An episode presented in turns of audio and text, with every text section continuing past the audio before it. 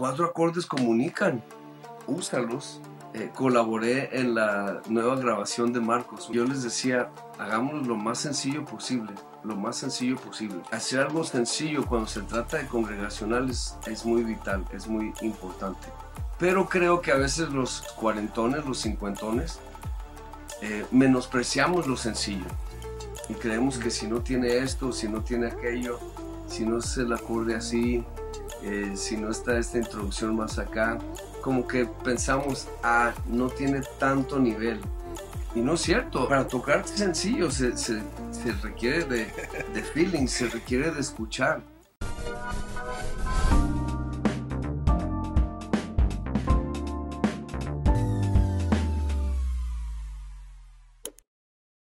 ¿Qué nos podríamos decir de, del detrás de escena del ministerio de, Manuel, de tu esposa, que hoy pueden eh, darle una herramienta, un consejo a un líder de alabanza que hoy quizá tiene luchas, que hoy tiene desafíos en su ministerio? ¿Qué le podrías decir que vos viviste en el detrás de escena que hoy quizá un líder de alabanza necesita escuchar?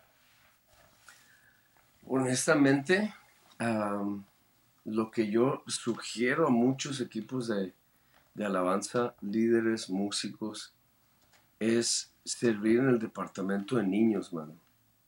Niños o adolescentes. Eso te hace agarrarte la palabra grueso, te hace aprender a comunicar mejor, te hace conocer a los papás, a los adultos, a otros hermanos de la iglesia.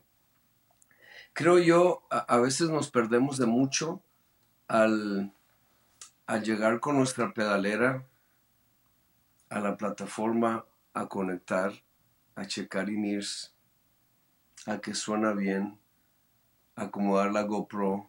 Hey, está entrando el audio bien en la GoPro, todo el rollo. Como, espérate, este no es mi ángulo, más arriba. Toda esa onda está padre, e-, es, divertido, eh, inspira a otros, pero creo que enfocarnos en, el e-, en lo técnico nos puede hacer perder de otras cosas. Y yo creo que, eh, por eso a mí me encanta que Jesús, fíjate, antes de él resucitar e irse al cielo y mandar al Espíritu Santo, él puso a los discípulos a servir, a hacer cosas. Eh, los mandó de dos en dos, al menos una vez, pero puede ser que muchas otras veces. Entonces, eh, yo sé que eh, hay diferentes llamados, hay diferentes talentos que se tienen, pero en mi opinión, una de las mejores y, más importantes maneras de crecer y, descubrir talentos es sirviendo.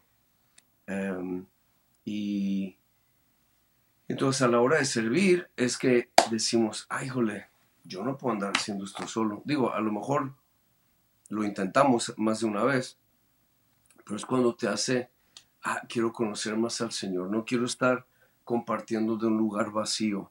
Ok, no voy a estar ministrando, pero necesito estar en esa conexión con el Señor y, te hace te hace generar ese, ese hábito de, búsqueda, de conocer al Señor.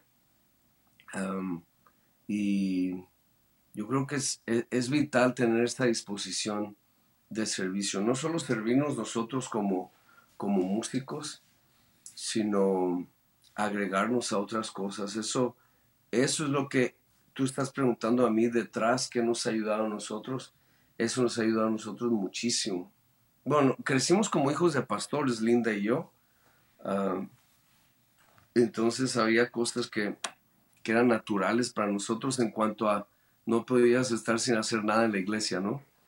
Eh, entonces como que eso nos ha, nos ha, lo hemos tenido y yo le sugeriría a la gente, digo, si no vas, si no vas a voluntariar una vez al mes, o sea, si no se puede, sí súmate cuando hagan eh, la escuelita de verano que le decimos en Latinoamérica, acá en Estados Unidos le dicen Vacation Bible School, súmate mira lo que, lo que está haciendo la iglesia, porque yo creo que eso ayuda muchísimo. Porque e, eso es lo que yo pienso.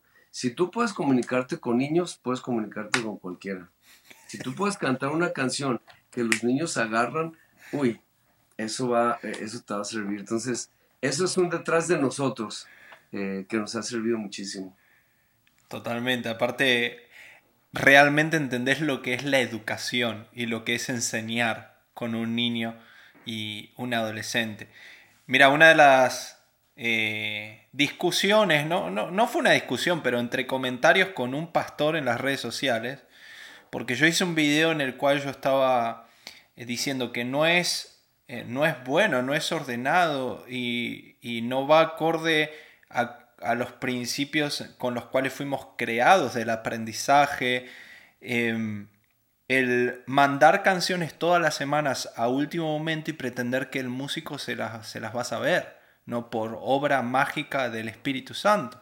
Entonces, eh, un pastor me comentó eh, eh, uno de esos videos diciendo, bueno, si el músico está en el Espíritu, si el músico está en oración, va, va a saber cómo tocar. Y, y mi respuesta fue, pastor, un músico necesita horas de práctica, necesita horas de, pasar tiempo con su instrumento, aprender escalas, eh, necesita interiorizar una canción para saber cómo tocarla, expresarla bien. O sea, obviamente que hay músicos más talentosos que otros y hay músicos que la agarran más rápido que otros músicos, pero no podemos negar que tenemos un, un aspecto educativo como seres humanos que yo lo veo en la Biblia incluso. O sea, yo en la Biblia veo a un Dios pedagógico, un Dios que a David le hablaba con la guerra, por ejemplo. David decía, tú eres mi fortaleza. ¿No? Eh, Abraham, eh, em, Dios le dijo, mira al cielo, mira las estrellas, y le hablaba con la naturaleza. Y así podemos ver como a cada uno Dios le hablaba, incluso Jesús con las parábolas, ¿no? Hablando de, cuestiones del campo y demás. Eh, no podemos negar que que necesitamos ese aspecto educativo y servir con niños te puede llegar a dar mucho de eso. ¿no? Si dirigís la alabanza en una escuelita dominical y, sale todo bien, después puedes dirigir la alabanza en cualquier lugar, ¿no? De donde sea, mano, sí. Oye, y, qué, bueno eso que dices, porque ah, ahorita que yo estoy haciendo ah, clínicas, a veces eh, salgo y me gusta quedarme platicando con, con todos, ¿no? Y una, varias veces ha, sido algo similar, pero un chavo me estaba diciendo, ¿cómo le hago si el líder de alabanza no quiere ensayar? Dice, nos mandan las canciones media hora antes de la reunión. le dije yo, ¿y cómo suena eso, mano? O sea, y él dice, así como te imaginas, dice, así, así suena, o sea, entramos eh, como cantinflas, ¿no? Entramos juntos y salimos como podamos. Dijo Cantinflas una vez. este, pero sí, o sea, eh, el hermano ese, creo que hay una intención buena. Él, él, dice, hay que depender del Señor, hay que depender del Espíritu Santo él es el que guía toda verdad y toda justicia, pero obviamente se requiere ser diligentes en, los, en lo que el Señor pone en nuestras manos. Así como nadie se sube a predicar y dice, bueno, me sé estos cuatro versículos y ahí les voy. Y se pone a hablar cualquier cosa, ¿no? Entonces, es, es vital eso que dices, muy cierto. Por eso nosotros decimos siempre, la lista de canciones es como el bosquejo de prédica para el pastor. O sea, el pastor prepara su bosquejo, prepara sus notas, prepara ejemplos y el pastor... Y obviamente que en toda esta preparación hay oración, hay dependencia del Espíritu. A veces el pastor dice, se fueron las notas y, acá improviso. Y es lo que puede pasar muchas veces en tiempos de, adoración congregacional, ¿no? Pero eh, a veces yo pienso que la música está demasiado mistificada, ¿no? O el tiempo de mm. adoración congregacional está demasiado mistificado y por eso necesitamos enseñanza de la palabra, porque la, palabra justamente rompe con todo misticismo, con toda mentira, con toda fortaleza que se levante y que no nos permite eh, adorar con excelencia, alabar con excelencia, ¿no?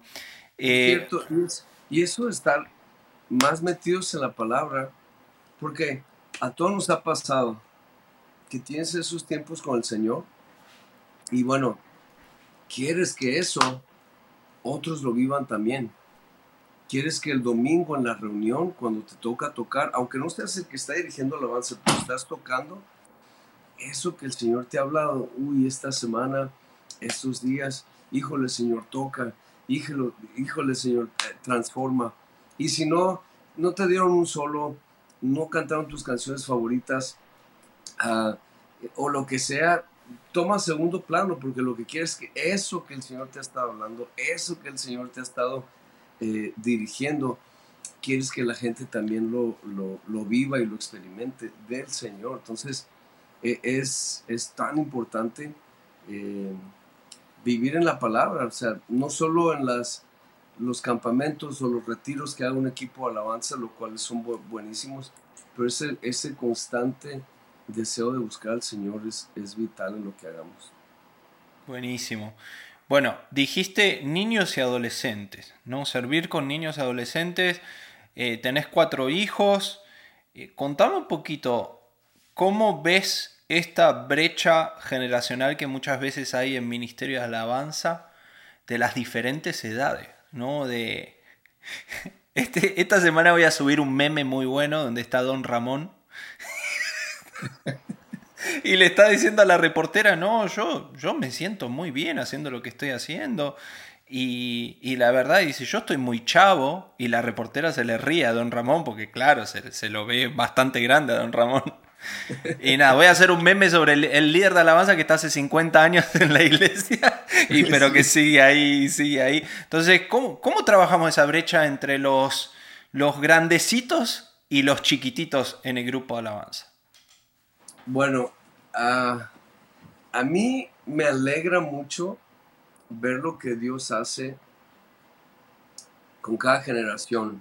Ah, creo que Dios levanta voces, Dios levanta personas eh, y es muy lindo. Yo he visto iglesias que apoyan eso y también he visto iglesias donde detienen eso y creo que no hay un lugar más desafiante, quizás sería la palabra, o más claro, digamos, en donde se ve eso, donde está un cuarentón o cincuentón en el piano y luego un adolescente en la guitarra, em, con gustos tan diferentes, pero tratando de fluir en un equipo de alabanza. Eh, en el, a mí me, déjame te pongo, un poquito de historia.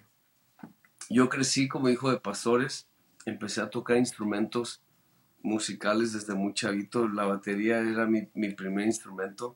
Con cajas de cartón era mi batería primera, pero era batería a fin de cuentas. Y, y ahí es donde toqué, empecé a tocar en la iglesia. Ya me empezaba a gustar música que era moderna, que mis hermanos oían, pero en la iglesia cantábamos los coritos, ¿no? Mi mamá dirigía los coritos, un, par de hermanos tocaban la guitarra y yo me llevaba esa batería. Eh, empiezan a cambiar los tiempos, empiezan a cambiar los sonidos y, y, hay nuevas canciones.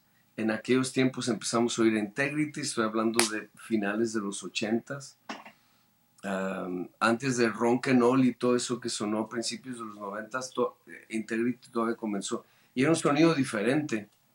Pero aún a mí, ese sonido no me gustaba tanto porque a mí me gustaba más el rock, que el rock todavía era muy atacado en la iglesia, aunque ya había ministerios que hacían rock.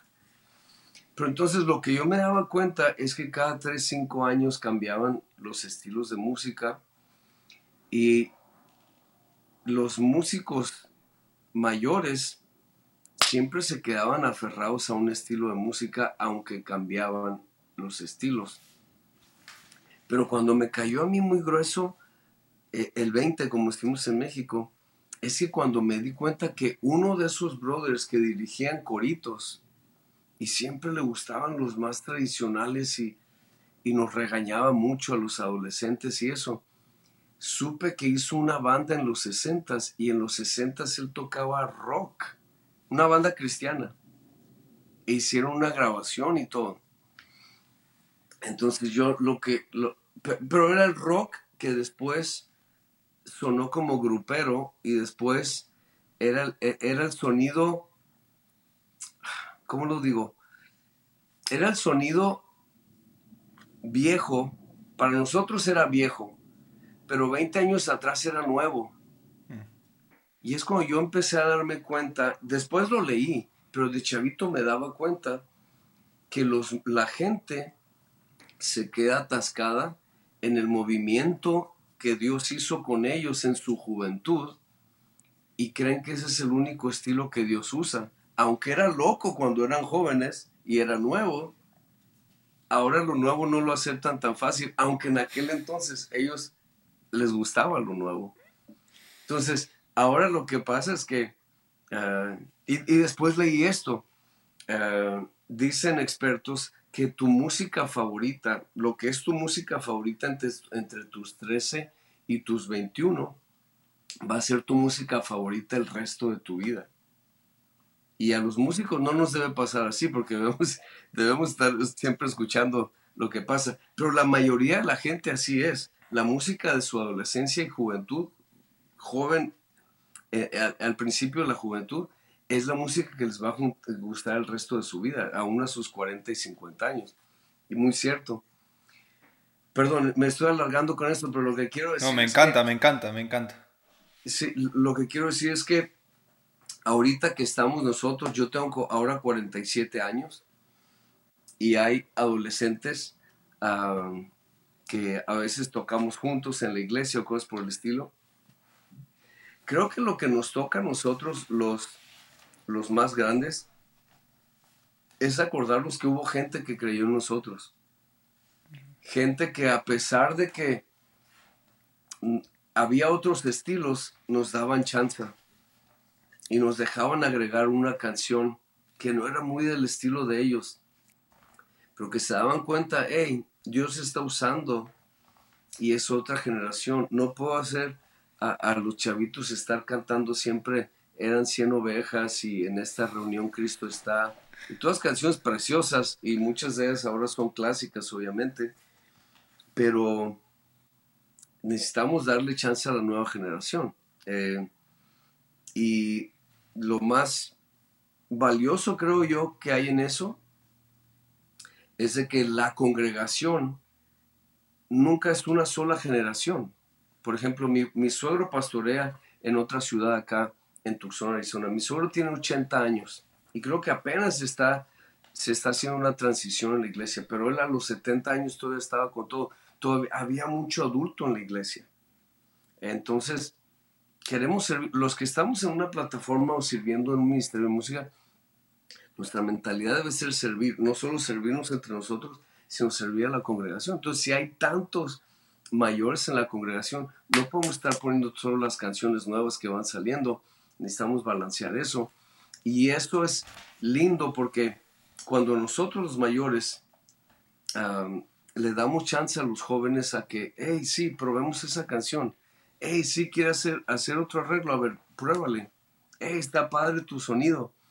Todo ese tipo de cosas solo va a hacer que los jóvenes o los más chicos digan, ah, ok, aquí hay onda, ah, aquí creen en mí, ah, no solo me critican, ah, aquí están apoyando lo que Dios está haciendo conmigo. Y yo creo que eso trae una sanidad y una armonía, armonía en lo emocional eh, muy rica, mano, en, en, la iglesia. Pero yo creo, todos pasamos por eso, los que tenemos tiempo tocando, nos sucedió y creo que a nosotros nos toca hacerlo también. ¿Cuáles son los elementos que pensás que, a tu generación de músicos les puede llegar a, molestar más allá del estilo. Más allá del estilo. Hay eh, cositas que vos decís, uy, pero esto nos toca y a veces hay como, que humillarse para darle posibilidades a la nueva generación, ¿no? Porque si la nueva generación cada vez que le toca participar se, están así como que eh, a la defensiva porque los más grandecitos siempre te están dando una mala mirada, te están haciendo un mal comentario. Hay cosas que voy a decir, a mi generación esto le revienta. Ah, fíjate que no lo he pensado tan así, pero déjame pensar tantito. Yo pensaría, porque algo que escuché, una vez escuchaba a unos chavos hablando de esto y nos dijo dinosaurios a los cuarentones y cincuentones. Pero dijo, dijo, a los dinosaurios solo les gustan canciones complicadas. Y muchas veces para los chavos complicado es más de cuatro acordes, ¿no? Ah, pero la verdad es que cuatro acordes comunican. Úsalos. No tienes que cambiar, no tienes hacer, que hacer más complejo algo. En mi opinión, hace poquito yo estaba, eh, colaboré en la nueva grabación de Marcos, una grabación que acaba de salir hace poquito. Eh, no arreglé todo, de hecho no arreglé nada, aunque daba opiniones y toqué en un par de canciones. Pero lo que yo les decía, hagámoslo lo más sencillo posible, lo más sencillo posible. Y, y yo creo que hacer algo sencillo cuando se trata de congregacionales es muy vital, es muy importante. Pero creo que a veces los, los, los cuarentones, los cincuentones, eh, menospreciamos lo sencillo y creemos que si no tiene esto, si no tiene aquello, si no es el acorde así, eh, si no está esta introducción más acá, como que pensamos, ah, no tiene tanto nivel. Y no es cierto, hay mucho, para tocar sencillo se, se, se requiere de, de, feeling, se requiere de escuchar, se requiere de tener un, un buen concepto de, de cuidar la melodía, porque con todo y que a veces hay acordes. Ya ves que la triada no se usa casi, o sea, eh, suena viejo si usas toda la triada, ¿no? Eh, es como que quizá una segundita a veces. Eh, de repente hay, disonancias, ah, no disonancias yaceras, pero disonancias, de repente hay un sol y un fa sostenidos te quedan pegados cuando tocas un re, por ejemplo, ¿verdad? le da onda, suena chido. Ah, tiene su, tiene su grado de atención y aún dificultad, si quieres decirlo, porque tienes que, ponerle el corazón para tocar sencillo también. Pero creo que a veces nosotros pensamos que, que si es muy sencillo no vale tanto y no, no es cierto, para nada. Y probablemente eh, lo que yo he visto en, algunas congregaciones no pasa en, en mi iglesia, ni en la del suelo, pero, a veces ah, los, las maneras de vestir todavía están sacando de onda a algunos. Eh, y creo que eh, me pasó ahora con un pastor hace poquito. Eh, habíamos estado con ellos, rojo, antes. y era una iglesia donde estaban sentados los hombres de un lado, las mujeres de otro eh, muy tradicional eh, lo, que, lo que ellos hacen. Fue un par de años después y la iglesia había cambiado muchísimo en esos estilos. No en la, no en la doctrina, no en la manera de hacer la reunión, pero algunas cosas así que, que, que se vienen tenían que ver con la vestimenta también. Y, y le pregunté al pastor, hey, ¿qué pasó? Parece que vine a otra iglesia. Le dije, con una sonrisa, ¿verdad? Y él me dice, es que mis hijos comenzaron a crecer, dice. Y yo pensé, o cambio o pierdo a mis hijos. Dice, prefiero cambiar. Eh, y es lo que yo creo, el corazón que debemos tener los que somos más grandes. Hay cosas de la palabra que obviamente no deben cambiar, jamás. No, hay, no dije cosas, no, nada en la palabra debe cambiar. Eh, pero otras cosas que son gustos, tradiciones, cosas que no tienen que ver con, con los principios bíblicos, que podemos ser flexibles. Y yo creo que es importante para unir esa brecha, porque los que deben actuar como adultos somos nosotros. No podemos pedirle a, los adolescentes que actúen como adultos. Nosotros somos los adultos. Nosotros somos los que tenemos experiencia. Y muchos de nosotros tenemos hijos chicos o adolescentes que hemos visto parte de ese proceso en casa y yo creo que es, es bueno estar atentos a esos como a, eso como como la generación ya más grande en este momento. Bueno, tus hijos ahora están con este proyecto, esta banda, Strings in Heart. Eh, contame un poquitito, ¿cuál es tu rol ahí? ¿Sos padre, sos pastor, sos mentor, productor? ¿Cómo los ayudas a ellos desde, desde tu lado? Sí, desde, desde muy chicos trato de guiarlos a buscar a Dios en su palabra, de leer buenos libros. Y desde muy chicos, mi esposa y yo les decíamos, sus papás, o sea, Linda y yo, nos vamos a darles su llamado. El llamado se los va a hacer el Señor. Entonces no tienen que hacer lo que nosotros hacemos, ni siquiera tienen que hacer música como nosotros hacemos. Asegúrense que sea Dios hablándoles y Él dándoles un llamado. Em, y entonces, ellos tocan desde muy chavitos. Em, una de las razones de venirnos a Tucson para nosotros era importante crecer en la iglesia de su abuelo. y no por ser familia necesariamente, sino porque la iglesia de mi suegro no es una iglesia muy grande. Corazonzazo, mi suegro es una persona, mis dos suegros íntegros, un testimonio precioso y poderoso. Pero nosotros que queríamos que nuestros hijos crecieran en una iglesia donde no solo, si tocaban, que no solo iban a ser músicos, sino que iban a mover sillas, limpiar baños, servir donde se ocupara, eh, hacer de todo, como muchas veces en una iglesia Ah, pequeña o mediana se, hace. Entonces ellos empezaron a, buscar al Señor y, han estado haciendo, eh, desarrollando el talento de música, estudiando. Em, y de repente mi hijo mayor tuvo un reencuentro con Dios después de un proceso muy grueso que él tuvo de, tibieza y, eh, yo ni cuenta, él siempre estuvo en la casa y nunca dejó de ir a la iglesia, pero él se estaba alejando del Señor, aún dirigiendo alabanza con niños y no en la reunión principal, pero con niños o con los jóvenes. y, parte del, testimonio que él platica es muy grueso de, de, eso. Una vez que yo le estaba, porque hablan más inglés que español mis hijos, entonces yo le estaba traduciendo en un concierto, le dije, había compuesto una canción, le dije, hey, platica la historia de la canción. Él me había dicho un poco, pero ahí él empezó a decir más cosas que yo ni había escuchado. Y yo estoy llorando mientras estoy traduciéndolo, mano. Este, y, y él estaba platicando de esas cosas. Entonces, a un proceso muy lindo que Dios los ha llevado. Y recién lanzaron, ahora en julio, eh, un álbum y eh, mi rol ha sido dejarlos volar. El otro día estaban grabando un bajo y era un bajo de cinte.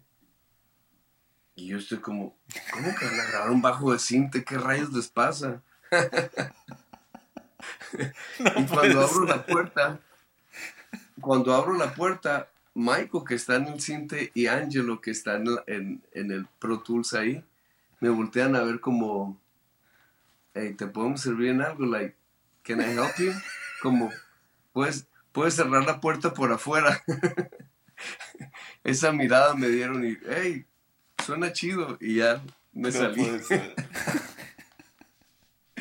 Pero sí, yo creo que eh, es importante dejar a las nuevas generaciones expresar ese amor por Dios, mentorearlos, dejarlos volar, dejarlos usar lo que, las herramientas que tienen a su mano y que han desarrollado y que Dios les ha dado para expresar y, ha sido lindísimo ver el proceso de mis hijos y otros chicos, porque cuando yo, mi esposa y yo ayudábamos eh, o servíamos en lo de eh, niños y adolescentes, yo los puse a tocar, muchos de los, había muchos músicos ni sabíamos, y ahora muchos de ellos que están más grandes están componiendo, están tocando en otras iglesias, están grabando, son ingenieros de grabación o mezcla, aparte de cosas que ellos hacen. Entonces es lindo ver que cuando inviertes y lo sueltas, pues lo que Dios hace, ¿no?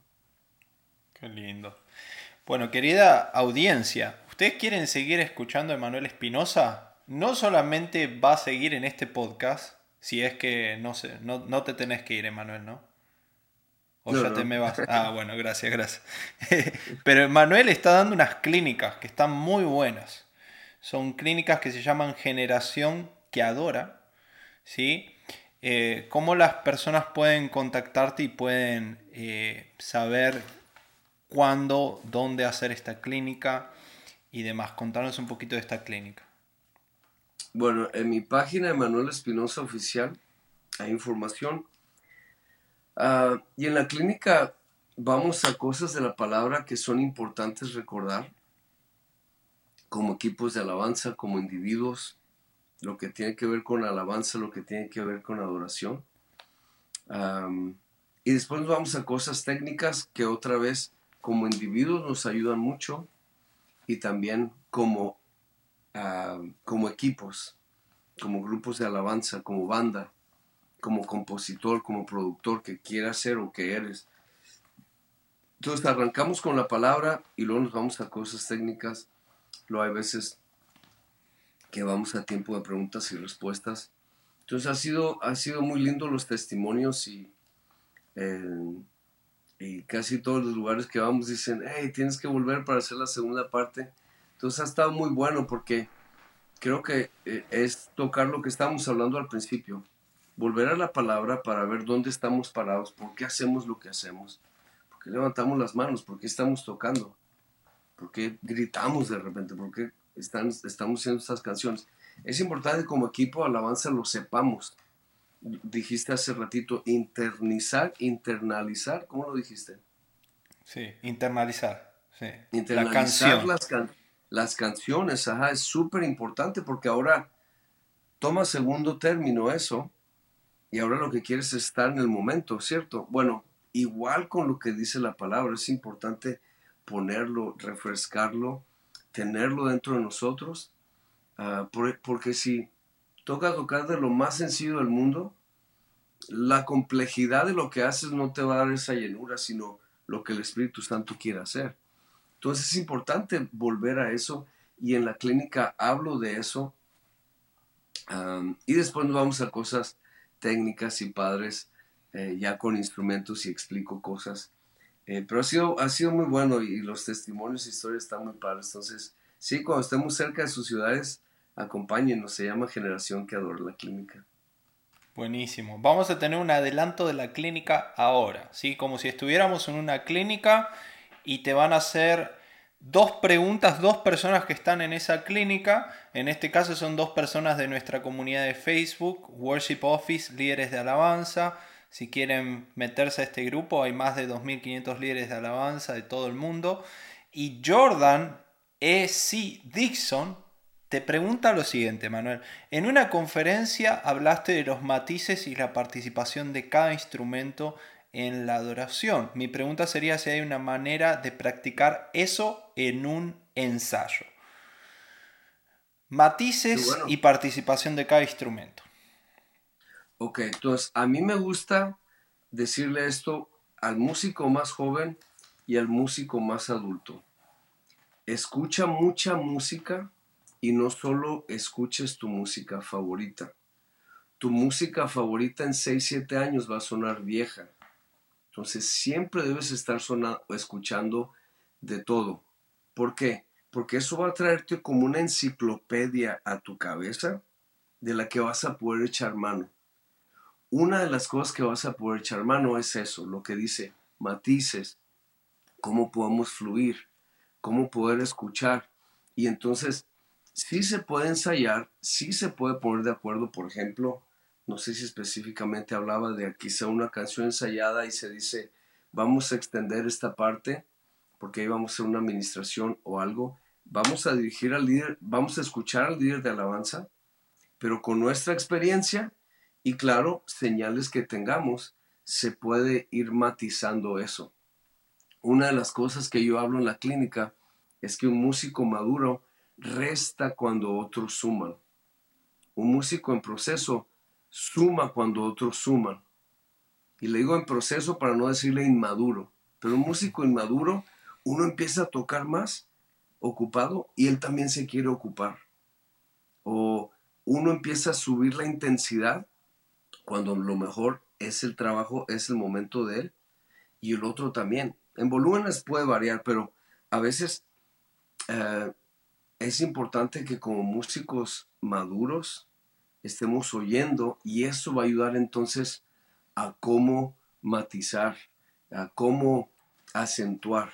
entonces sí, se puede ensayar y se debe ensayar, pero es importante esa enciclopedia, escuchar mucha música, no solo lo que vas a tocar el domingo, escucha mucha otra música de otros estilos para que tú puedas estar teniendo esa información presente. Buenísimo. Y la segunda pregunta va a ser acerca del bajo. Pero antes de ir a la pregunta, me gustaría eh, que nos digas qué bajo estás usando, qué marca estás usando y si vos tenés un bajo eh, personal que eh, de alguna manera es tu sponsor y demás. Bueno, hace cinco años lanzamos una marca que se llama Anmiek Instruments. Anmiek. Y ahí hacemos bajos y guitarras. Honestamente, yo lo hice pensando, sirviendo a nuestra comunidad, la iglesia, pero hay gente que ni son cristianos ni saben de lo que está pasando en la música cristiana. Han dado con ese bajo y hablan maravillas de él, porque sí es, es una calidad muy superior a lo que el precio indica. Se los recomiendo muchísimo. Pueden visitar anmiek.com y ahí es eh, sería parísimo servirles. Pero es una, es una calidad buenísima, hay variedad, también depende de lo que estés buscando. Y eso es lo que está usando Anmic, es, es nuestra marca. Buenísimo. Bueno, Jordan Silva dice, normalmente me ha tocado usar bajos con cuerdas no tan tensas, lo que me dificulta el slap o que se escuche un sonido firme. ¿Qué hay que hacer o de qué depende? Esa es la pregunta de Jordan. No tan tensas. Estoy tratando de traducir qué quiso decir con eso. No tan tensas. Mm. Porque técnicamente la tensión debe estar, ¿no? Para estar afinado. Claro. Van a estar siempre tensas. Pero es probable que él habla de la acción. A veces. ¿no? Mm. Sí. Eh, eh, a veces un bajo, una guitarra, sobre todo los bajos por el tipo de cuerdas y la tensión que hay. Depende de la humedad en el ambiente, puede moverse el diapasón. Entonces a veces tocamos un bajo que dices, uy, qué blandito. O a veces dices, este bajo qué duro. Y es porque las, se movió el brazo, que es normal, se puede ajustar. Y entonces a veces es más fácil tocar el slap que otras. Entonces, número uno sería lleva a alguien que sepa, porque yo una vez rompí hace muchos años un, un el alma, se le llama el trust road, la, varilla que va en el diapasón. Hay una varilla que va adentro que ayuda a, a, enderezar el brazo. Una vez la rompí en una guitarra carísima y, y costaba más caro, o costaba igual arreglarlo que comprar una guitarra nueva. Entonces no lo hagas si no tienes algo de experiencia pero lo puedes llevar con alguien que sí sepa y ajuste en el bajo. Eso va a ser mucho más fácil. Luego lo otro, muchas veces hay gente que le suda, le suda mucho las manos y las cuerdas no te duran mucho con brillo, se opacan rápido por el sudor.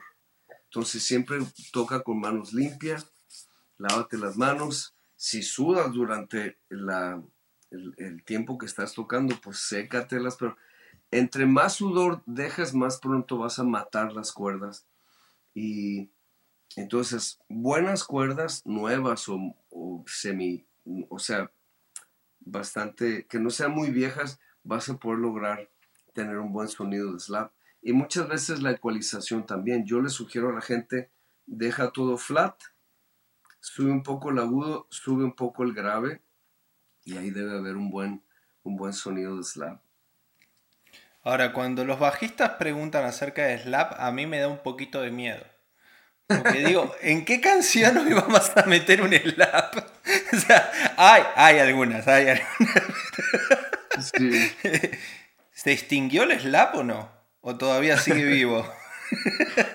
Un poco, ¿no? ¿Cómo se llama este? El, chavo de, de, Planet Shakers que lo trajo. Ah, sí, sí, sí, sí. Agresivamente. Sí, sí, eh, sí, este. Para empezar, se, se usa mucho que el bajo esté está presente, se oye pero no está tan presente, es lo que quise decir. Se escucha, se siente la gordura, pero no está tan presente, como que los medios están un poquito más desaparecidos. Y es medio lógico porque hay muchas cosas pasando en los medios, las guitarras, los pads, los teclados, hay varias guitarras, eh, eh, pero sí, no hay mucho slap ahorita, ¿no? hay que, hay que hacer algo al respecto. hay que hacer pero, pero hay, que, hay, que, hay, que, estudiarle porque, porque si les lapeas eh, sin, sin, sin tener buen tiempo, híjole, se sufre. El baterista va a sufrir mucho. bueno, Emanuel, te agradecemos muchísimo. Muchísimas gracias por esta charla, por venir a este podcast y te esperamos en un próximo episodio, pronto. Uy, yo encantadísimo, mano. Otra vez, te agradezco lo que haces. Ah, los felicito a todos los que se conectan a estos podcasts y a todo lo que se está generando en estos canales, porque creo yo que el que deja de aprender, deja de crecer. Yo tengo 47 años, me acabo de comprar un curso de piano, eh, porque me gusta tocar piano y grabo piano en casi todas mis grabaciones pero quiero, quiero seguir aprendiendo. Este, yo creo que no hay un momento donde se dice, ah, ok, listo, dejé de aprender, ya lo sé todo. No, creo que como músicos, como esposos, como padres, siempre debemos estar creciendo, siempre debemos estar aprendiendo. Y los felicito por conectarse a esto y eh, compártanlo con muchos y que Dios los siga usando a todos. Gracias. Nos vemos en el próximo episodio. Gracias, Emanuel. Un abrazo. Gracias, Manu. Bye bye.